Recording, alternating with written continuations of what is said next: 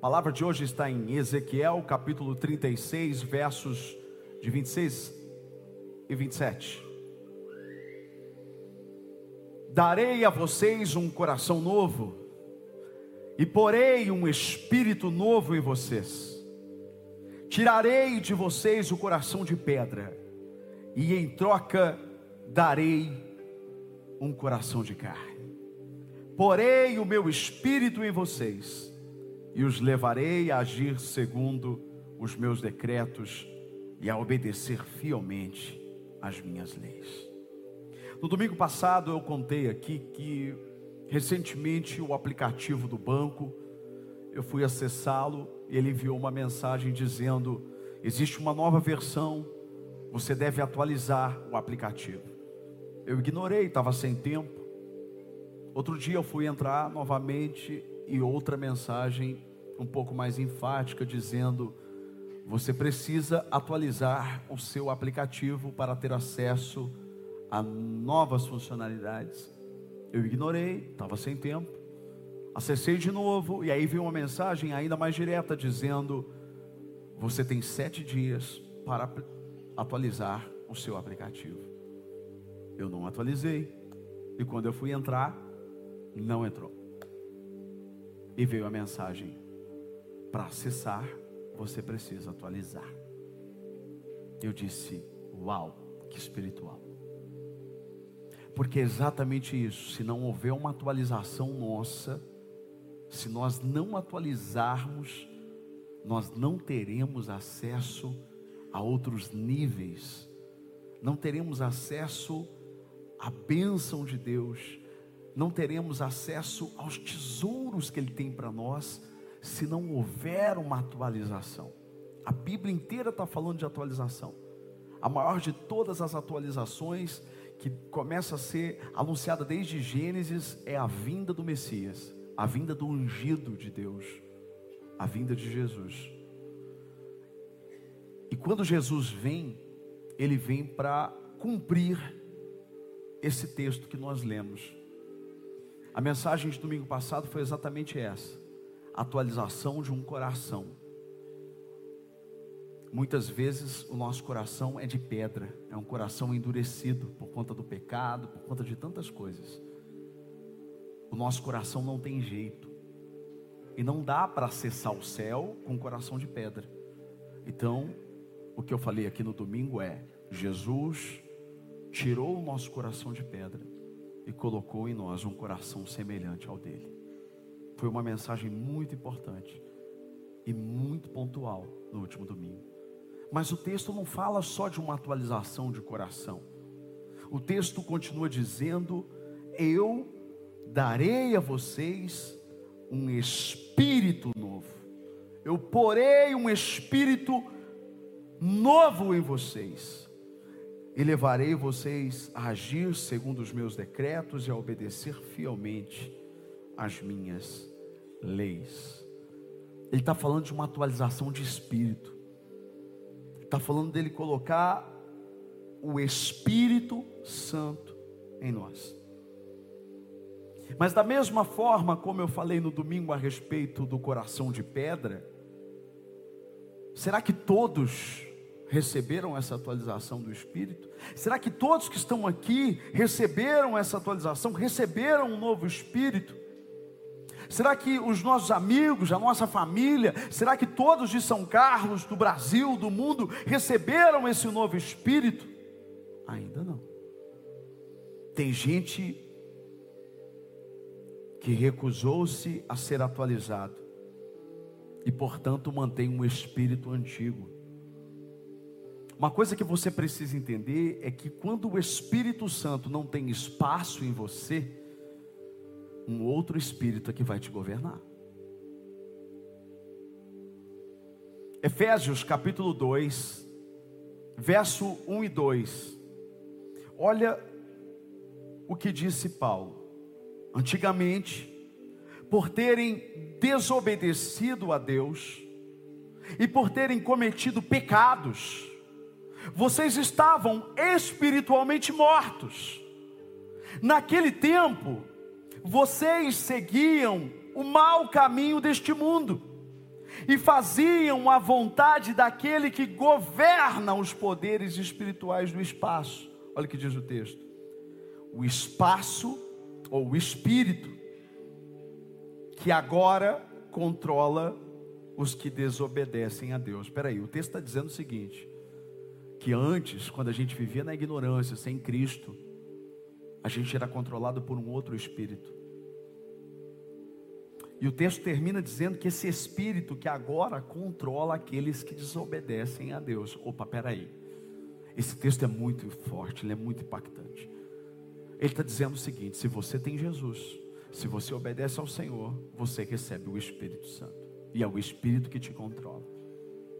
Mas se você não recebeu Jesus como seu Senhor e Salvador, se você não obedece ao Senhor, o texto está dizendo que há um outro espírito que controla os que desobedecem a Deus. O texto está falando que um outro espírito controla quem está longe de Deus. É por isso que João, o apóstolo, quando escreve a sua primeira carta, no capítulo 4, verso 1, ele diz assim: Amados, olha o que diz o texto, não creiam em qualquer espírito. Opa, peraí, quer dizer que tem mais que um, presta atenção. Não creiam em qualquer espírito, mas examinem os espíritos, para ver se eles procedem de Deus, porque muitos falsos profetas têm saído pelo mundo, meu Deus, meu Deus.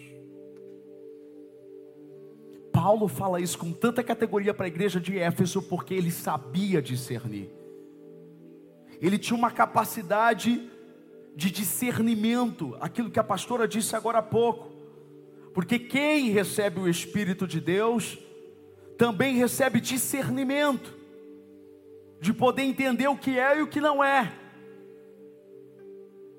Paulo, em uma das suas viagens, ele desmascara um espírito falso, é o primeiro espírito que eu quero falar aqui nessa noite. Porque se uma pessoa não é controlada pelo Espírito de Deus, ela pode ser controlada por um espírito falso. É Bíblia. Olha o que diz o texto. Certo dia, Atos capítulo 16, versos 16 e 18. Certo dia, indo nós para um lugar de oração, encontramos uma escrava que tinha um espírito pelo qual predizia o futuro. Ela ganhava muito dinheiro para os seus senhores com adivinhações. Essa moça seguia Paulo e a nós, gritando: Esses homens são servos do Deus Altíssimo e anunciam o caminho da salvação. Ela continuou fazendo isso por muitos dias. Finalmente, Paulo ficou indignado voltou-se e disse ao espírito: Em nome de Jesus Cristo, eu ordeno que saia dela. No mesmo instante, o espírito a deixou. É muito forte esse texto. Porque o espírito que estava agindo nessa moça não era o espírito de Deus não era o Espírito Santo. No entanto, era um espírito que predizia o futuro. Cuidado, nem todo o espírito que anuncia o futuro vem de Deus. Cuidado, porque você pode estar buscando informação do seu futuro com o espírito que não provém do Senhor. O texto é intrigante porque diz que a menina seguia por vários dias a Paulo. O espírito que estava nela estava seguindo o apóstolo Paulo. Tem muita gente que está seguindo homens e mulheres de Deus, mas que no fundo não são controladas pelo Espírito Santo, são controladas por um outro espírito. O que me intriga nesse texto é que o espírito que estava nessa mulher, nessa jovem, nessa moça, reconhecia aqueles homens como servos do Deus Altíssimo. E ela gritava isso para todo mundo ouvir. Mas Paulo, diz o texto, finalmente indignou-se. Quer dizer que ele não tinha se indignado antes, mas houve um momento que ele se indignou. É natural. É natural porque as pessoas às vezes gostam de receber elogios, gostam de receber palavras de afirmação. Só que muitas vezes essas palavras de afirmação e de elogio não vêm de Deus. Não vinham. Era um outro espírito que governava aquela mulher. Então, finalmente ele se indignou. Sabe aquele elogio que começa a ser. Chega uma hora que você, se você está no centro da vontade de Deus, você vê que aquele elogio, você vê que aquelas palavras tem alguma coisa estranha que está te tirando a paz? Talvez porque eles não estão vindo de Deus. Eu sei que Paulo olhou para aquela moça e deu uma ordem. Mas essa moça, dominada por esse espírito, ela estava dizendo para todo mundo que eles estavam anunciando o caminho da salvação. Meu Deus, Qualquer um podia olhar para ela e falar: Olha, uma pregadora, olha que sabedoria, olha que discernimento, olha, ela entendeu. Olha essa. Não, era um espírito que estava controlando. Tem muito espírito falso que não provém de Deus. É por isso que você precisa de conhecimento. Você precisa de intimidade de Deus. Os maiores especialistas em notas falsas nunca estudaram notas falsas, eles sempre estudam as notas verdadeiras, porque quem conhece o verdadeiro não é enganado pelo falso.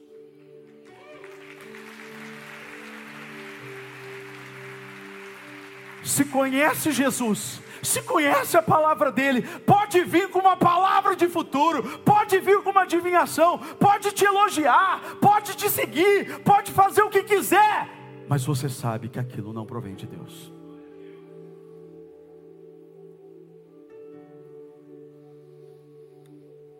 Quem não é controlado pelo Espírito de Deus é controlado por outro Espírito.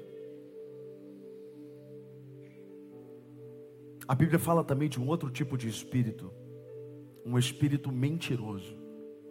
Aquela moça não mentiu. O que ela falou era verdade, mas isso não significa que era o espírito de Deus.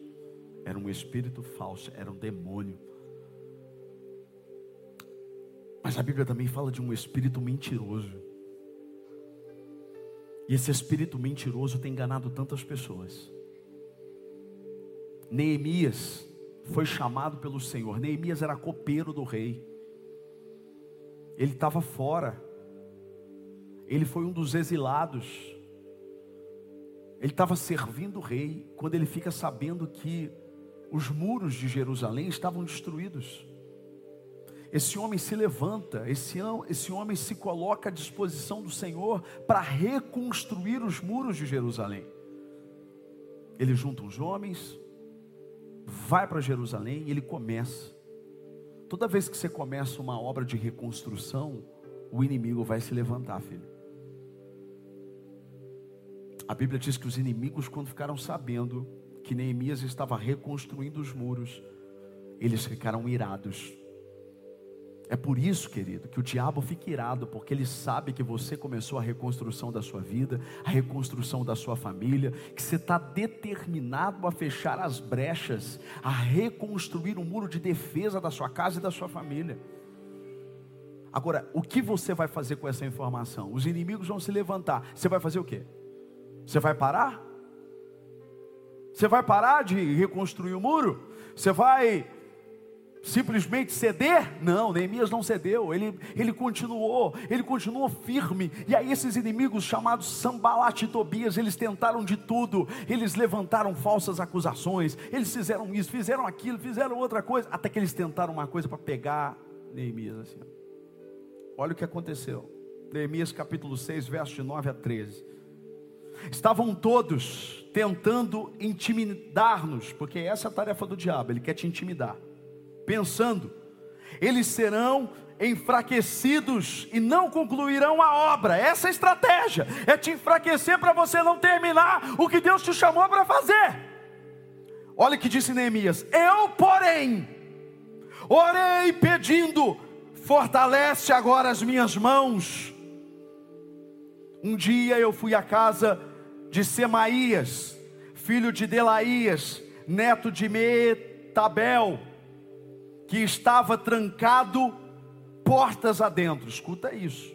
Ele disse: Vamos encontrar-nos na casa de Deus, no templo, a portas fechadas, pois então, pois estão querendo matá-lo, e eles virão essa noite.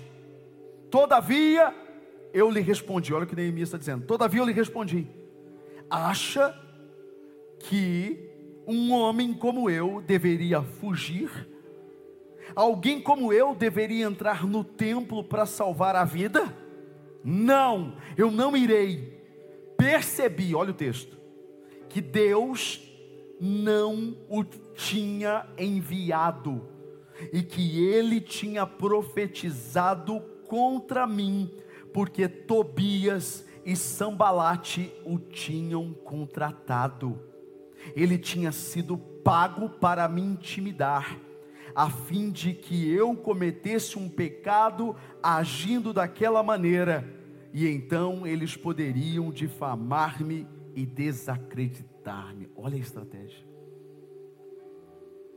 Todos os lados pressionados, cercado. Aí veio um homem que se dizia de Deus, com um recado que dizia que era de Deus, dizendo: Olha, eles vão te matar hoje tem uma palavra para você. Você precisa ir para o templo comigo. A gente fecha as portas lá e a gente foge. Só que havia uma pegadinha nessa história. Neemias, pela lei, não podia entrar no templo daquele jeito. E se ele entrasse, ele estaria cometendo um pecado, ele estaria desobedecendo a lei, ele estaria contra aquilo que Deus decretou, e ele seria desacreditado diante de todo aquele povo que acreditava no que ele estava fazendo mas com discernimento ele entendeu que aquele conselho não vinha de Deus, que aquela palavra não vinha de Deus, porque nem toda palavra que vem para você em nome de Deus é de Deus. Não. Se não existe paz, se contradiz o que Deus já te disse. Tem coisa, querido, deixa eu falar uma coisa para você. Tem coisa que Deus não vai te falar porque Ele já te falou. Quando Moisés estava à frente do mar, toda aquela multidão reclamando e murmurando. Sabe o que Deus disse para ele? Por que, que você clama a mim, Moisés? Diga para o povo que marche. Deus não estava dizendo para ele que ele não deveria orar, porque parece que a oração, ah, não, não, não, não tem que orar. Não, não é nada disso. É porque você não precisa orar quando você já sabe o que você tem que fazer. Deus já tinha dito para ele que o plano era que eles passassem por tudo aquilo. Para de orar por coisas que Deus já disse para você. E se você sabe que Deus já disse para você, quando alguém diz uma coisa contrária, você sabe que não vem de Deus. Ah, meu querido, você não tem ideia de como eu vivo isso. É muita gente falando ao mesmo tempo. Mas sabe por que, que a gente está aqui? E sabe por que, que tudo tem acontecido nesse tempo? Porque eu não ouço pessoas, eu ouço Deus. Cuidado. Cuidado. Você precisa ouvir o Senhor. E se Ele já disse, pode o mundo inteiro dizer o contrário. Prossiga o que Ele disse. Terceiro espírito. Eu chamo ele de espírito de Saul. O espírito de Saul. Gente, Saul foi o primeiro rei de Israel. Quando você lê o capítulo 10 de 1 Samuel, você vai ver que o chamado dele, a unção dele foi linda demais. Quando ele recebeu a unção, o óleo foi derramado sobre ele, a Bíblia diz que ele começou a profetizar. E todo mundo olhou e disse: Olha, mas é ele? Esse cara é o Saul? Porque ele recebeu o Espírito de Deus e ele começou a profetizar.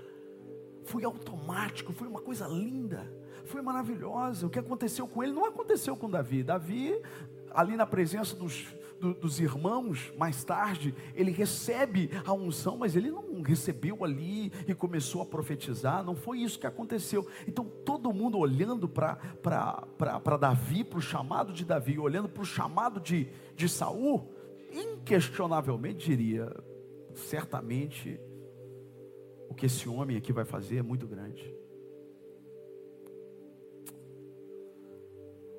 Mas a Bíblia diz que Saul, logo no início do seu reinado, se orgulhou, se tornou um cara arrogante e não obedeceu à palavra de Deus. Aí o que é mais trágico é que no capítulo 16 desse livro, diz que Deus tirou o espírito dele. Meu Deus, isso é muito, muito triste. O espírito se ausentou, sabe por quê? Porque o espírito não pode dividir você com outras coisas que não tem nada a ver com Deus. O espírito saiu.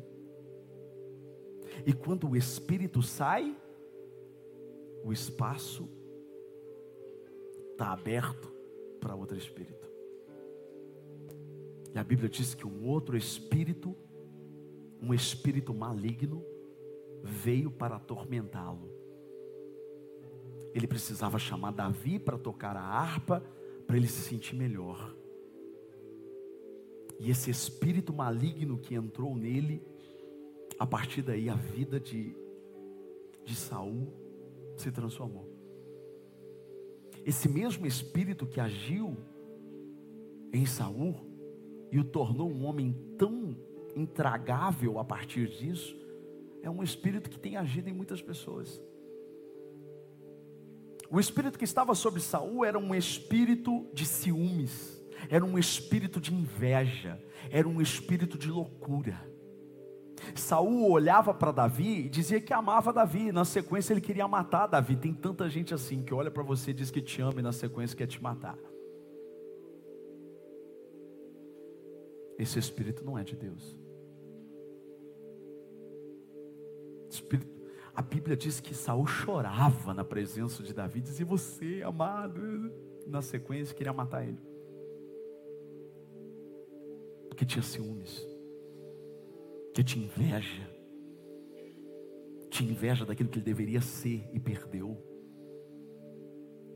Querido, você não pode perder o Espírito Santo em você. Tanto que quando Davi ele peca, qual é a oração que ele faz? Não afasta de mim o teu espírito. Não afasta de mim o teu espírito. Essa deveria ser a nossa oração todos os dias, que o teu Espírito possa fazer morada em mim todos os dias. Aliás, você não precisa pedir para Deus, você pode falar com o próprio Espírito que está em você, dizendo: Espírito Santo, Senhor que controla a minha vida. Não afasta de mim, não. Porque onde tem inveja, onde tem os ciúmes, onde tem a ira, não tem o Espírito de Deus. Não tem. Não tem. É por isso que eu já expulsei demônio de tantas pessoas. Enquanto eu estava ali expulsando demônio, sabe o que a pessoa falava para mim?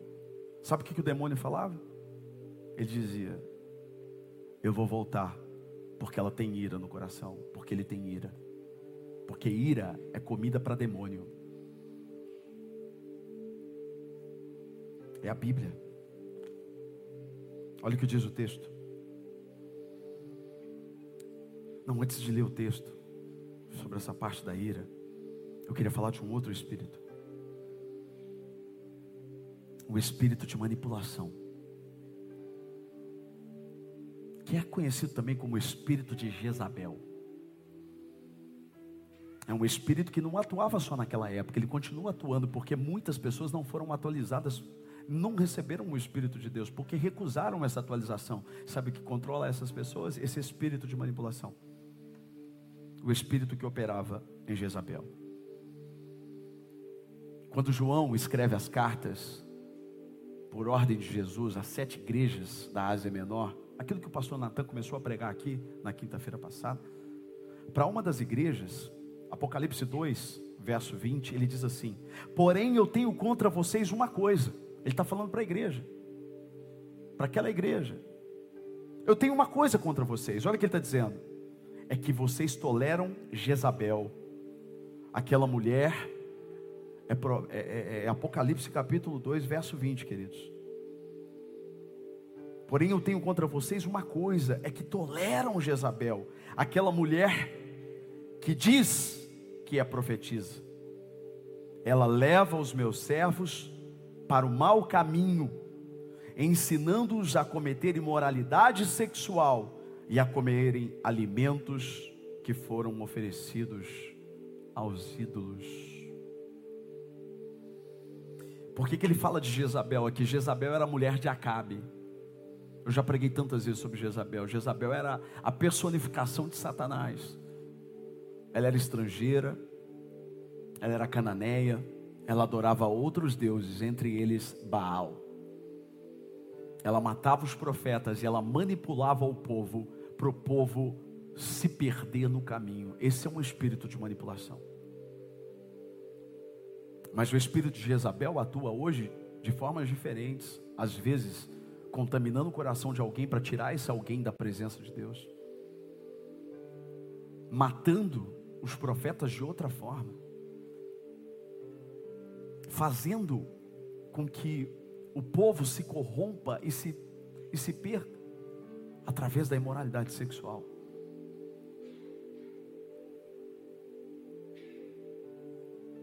É triste, mas é real. Tem mais um espírito para a gente encerrar essa parte. É o espírito de contenda. Hum. Onde tem contenda, não tem um espírito de Deus. Se está tendo muita contenda na sua casa, é que está faltando o espírito de Deus. Se tem uma coisa que Deus odeia, que Deus detesta, é contenda, é briga, é separação. Olha o que diz o texto em Provérbios, capítulo 6, verso 16 a 19: diz assim: Há sete coisas que o Senhor odeia, sete coisas que ele detesta: olhos altivos, língua mentirosa, mãos que derramam sangue inocente, coração que traça planos perversos, pés que se apressam para fazer o mal, a testemunha falsa que espalha mentiras. E olha como é que termina. E aquele que provoca discórdia entre os irmãos. Deus detesta quem provoca o que? Discórdia, contenda entre os irmãos. Irmãos, Eu confesso para vocês que eu me sinto incomodado com tudo que eu tenho visto nesses últimos dias em relação à política. Está tudo errado. Famílias brigando. Pessoas apontando o dedo para outra, dizendo isso, dizendo aquilo. Acusando isso, acusando aquilo. E quando eu olho para a Bíblia, eu não vejo Deus nisso. Sabe por quê? Porque o próprio Jesus disse em Mateus capítulo 12, verso 25. Ele diz algo muito sério. Ele diz assim: O texto diz assim: Mas Jesus conhecia os pensamentos deles e disse: O país que se divide em grupos, que lutam entre si, certamente será destruído. E a cidade, ou a família, que se divide em grupos que lutam entre si, também será destruída. Deus não opera em divisão. E às vezes eu fico muito, mas muito, mas muito bolado como às vezes as pessoas estão cegas em relação a isso. Às vezes as pessoas, e eu falo isso de uma forma que é de todos os lados. quantas mensagens enviam e o pessoal da, da minha equipe manda para mim as mensagens. Pessoa dizendo: o pastor precisa se posicionar.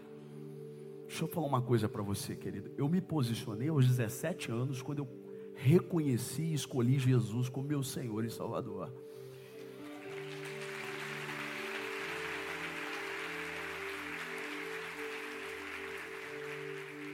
Você precisa se posicionar de que lado você está, oh meu querido. Se eu preciso dizer que lado eu estou, eu estou do lado de Deus, eu estou do lado de Jesus, eu estou do lado do princípio da Bíblia. E aí, numa questão de político ou não, não importa, não importa para mim, não importa para mim o que você pensa, eu não preciso ficar aqui reafirmando o que eu, o que eu acredito, o que eu não acredito. Poxa, se eu estou pregando essa palavra, isso quer dizer que eu sou o quê? Eu sou contra a ideologia de gênero, eu sou contra aborto, eu sou contra liberação das drogas, eu sou contra tudo isso, porque é a Bíblia.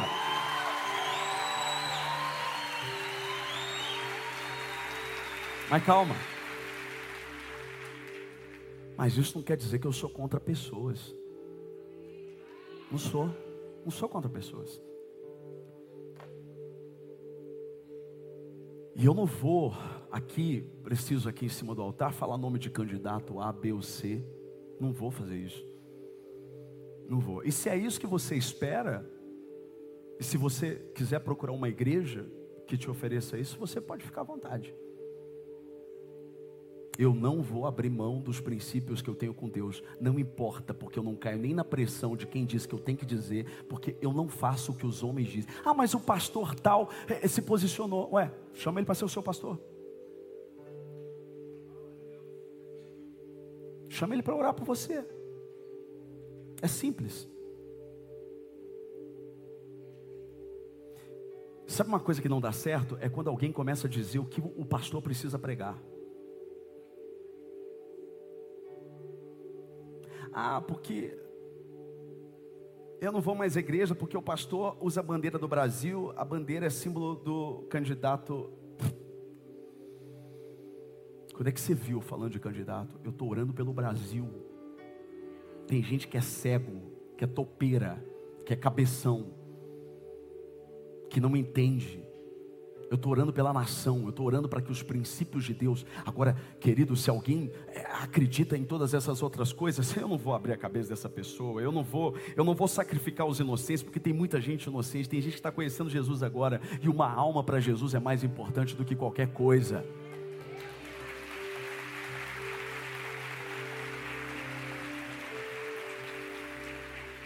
Então, contenda não é de Deus. Se você está olhando para alguém que está usando uma camisa que não é a camisa daquele candidato que você apoia, você está olhando para essa pessoa com ira, eu quero dizer uma coisa para você: o espírito que está em você não é o de Deus. Quando eu olho para a Bíblia, gente, quando está todo mundo, você não sabe o que é certo, o que é errado, olha para a Bíblia, olha para Jesus. Você sabia que muita gente negou Jesus Inclusive, essa foi uma das partes que Judas traiu Jesus, porque muitos judeus da época olhavam para Jesus e acreditavam que Jesus tinha que lutar contra o Império Romano. E o que eles não entendiam é que Jesus não veio para lutar contra o Império Romano, Jesus veio para lutar contra o Império das Trevas. Você não vai ver em nenhum momento Jesus olhando para os discípulos dizendo assim: olha, vocês vão lá, porque esse regime, quem esses romanos estão achando que eles são? A gente precisa mudar a gente precisa fazer isso. Você não vê isso. Pelo contrário, você vê Jesus na cruz, olhando para aqueles que ele curou, para aqueles que ele ressuscitou, olhando para ele e dizendo: crucifique, sabe o que ele faz? Perdoa-os, porque eles não sabem o que fazem.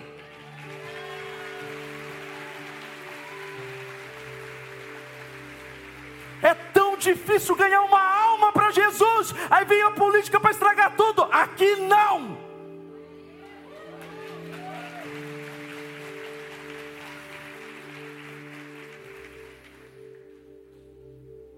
Ah, pelo amor de Deus, irmão. Tenho nada aqui contra. Quer fazer, faz o que quiser. Mas a missão e encorajamento, a gente vai na contramão. O que eu prego é a palavra. Se você entende a palavra, a Bíblia diz que não é por força nem por violência, mas é pelo Espírito. É o Espírito que vai discernir, que vai te mostrar o que é melhor para o futuro, o que é o melhor. A sua esperança não deve estar em homem, a sua esperança deve estar nessa palavra. O dia que essa palavra for negligenciada, esse pai está perdido.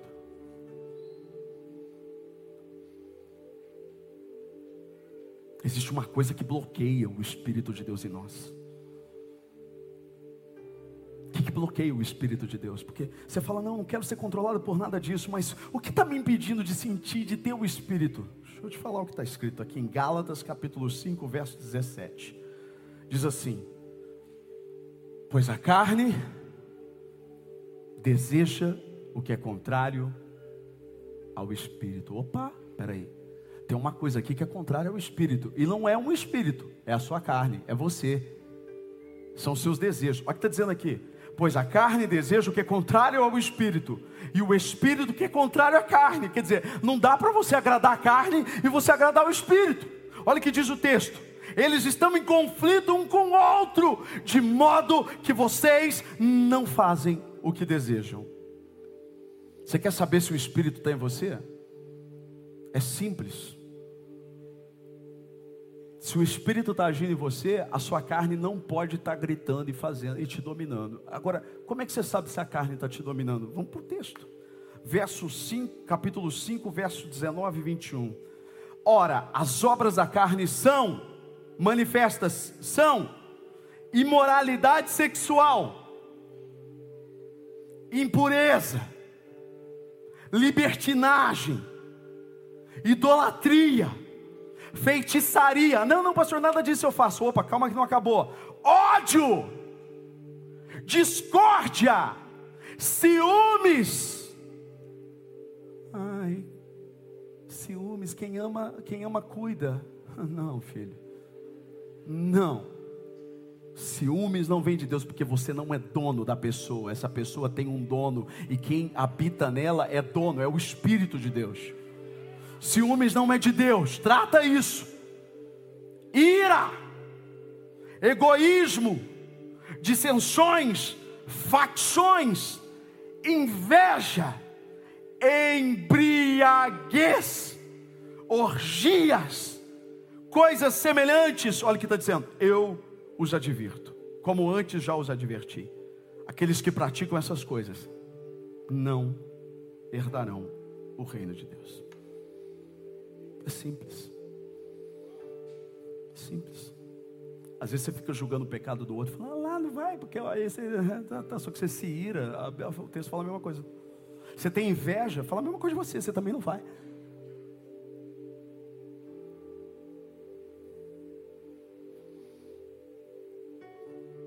É por isso que a gente precisa ser cheio do Espírito Santo todo dia, irmão. É por isso que a Bíblia está dizendo, o Senhor está dizendo, se você não atualizar, você vai ficar com o espírito antigo. E esse espírito de Jezabel, esse espírito mentiroso, esse espírito falso, esse espírito de Saul, esse espírito não tem acesso às coisas de Deus. É por isso que o Senhor em Ezequiel está dizendo: Eu vou colocar um espírito novo em vocês. Eu porei o meu espírito em vocês. Porque se o Espírito habita em você, a sua casa não fica vazia. Porque casa vazia é um perigo. Uhum. É por isso que tanta gente vem aqui e fala, ah, pastor, você não vai fazer uma oração de libertação para aquela pessoa? Eu falo assim, querido, a maior libertação é a palavra de Deus. Se ela não se encher da palavra de Deus, ela não é cheia do Espírito. Então, o expulso demônio aqui, chega ali na esquina, ele nem na esquina, no estacionamento já está tomado de novo. Por quê? Porque casa vazia. Olha o que diz o texto. Mateus capítulo 12, verso 43 a 45. Jesus continuou: Quando um espírito mau, um demônio, sai de alguém, ele anda por lugares sem água, procurando onde descansar, mas não encontra. Então ele diz: Eu vou voltar para minha casa, de onde eu saí. Aí volta e encontra a casa vazia, limpa, arrumada. Depois sai, vai buscar outros sete espíritos piores ainda e todos ficam morando ali. Assim é a situação daquela pessoa que fica pior do que antes. E isso também acontecerá com esta gente má de hoje. O demônio sai, daqui a pouco ele volta e fala: Ah, está vazio. Não tem um espírito, o Espírito Santo não está habitando, então a gente pode voltar. Aí ele vai, pega sete pior que ele, e aí volta e piora. Sabe aquela situação que um buraco chama outro buraco? Você vê uma pessoa hoje, ela só vai piorando, ela só vai caindo, desgraça, desgraça, desgraça. Por quê? Porque está vazio do Espírito Santo. E aí todo o espírito do mal tudo vai entrando, vai fazendo morada, vai fazendo tudo. Mas hoje eu vim aqui para dizer para você, eu preciso primeiro pregar para você entender tudo isso. Mas eu quero dizer para você que se você tem Jesus Cristo como seu Senhor e Salvador, eu creio que você tem porque você está aqui hoje. Você está aqui hoje. Eu tenho uma outra palavra para você. Eu quero declarar duas verdades para você e a gente encerra esse culto. Efésios capítulo 1, verso 13. Isso vale para você, presta atenção. Diz aqui, ó. Quando vocês ouviram e creram, porque não é só ouvir, precisa crer. Ouviram e creram na palavra da verdade, o evangelho que os salvou. Vocês foram selados em Cristo com o Espírito Santo da promessa. Aleluia. Aleluia. Aleluia.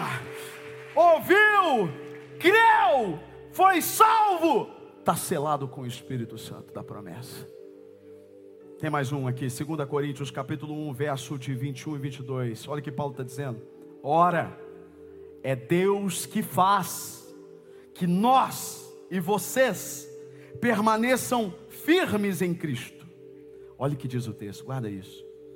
Ele nos ungiu. Uau, ele está falando de unção, presta atenção. Ele nos ungiu, nos selou como sua propriedade e pôs o seu espírito em nossos corações como garantia do que está por vir. Você é propriedade de Deus. Existe um espírito em você, e esse espírito está dizendo: há uma promessa, há um futuro eterno, existem coisas maiores para aqueles onde o espírito habita. Olha para essa pessoa do seu lado e diz assim: Você foi ungido por Deus. Meu Deus do céu. Fecha os olhos. Abre seu coração para Ele. Oh, Santo Espírito. Ele está aqui. Ele está aqui. O Espírito oh. de Deus está oh, Jesus. aqui. Oh, Espírito Santo. Aleluia. Operando em nossos corações. Oh, Espírito Santo.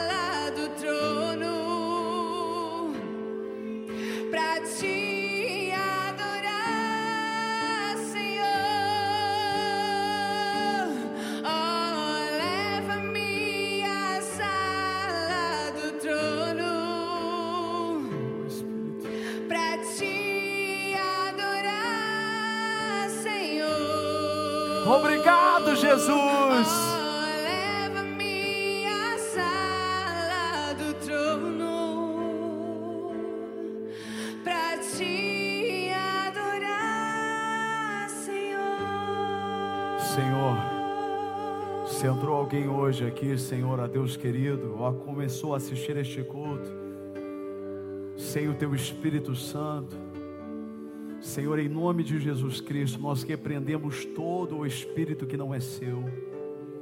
E declaramos que eles devem sair no nome de Jesus. Que cada filho seu, que cada casa, que cada família, que a cidade de São Carlos, que o Brasil, que a tua igreja, que sejamos cheios do Espírito da verdade, o Espírito de Deus. Então, Senhor, em nome de Jesus, enche os teus filhos e cumpra neles essa promessa. O Senhor disse: Eu porei o meu Espírito em vocês, e nós recebemos o teu Espírito, no nome de Jesus. Amém. Amém. Você pode aplaudir a Ele. Glória a Deus. Louvado seja o nome do Senhor. Levanta a sua mão. Eu amo vocês, viu? Às vezes eu fico bravo, não é com você, não, é com Satanás. que o grande amor de Deus, a graça do Filho Jesus Cristo e a comunhão do Espírito Santo seja sobre você e sua família, sobre a sua casa, hoje e sempre. Vai na paz, em nome de Jesus. Beijo.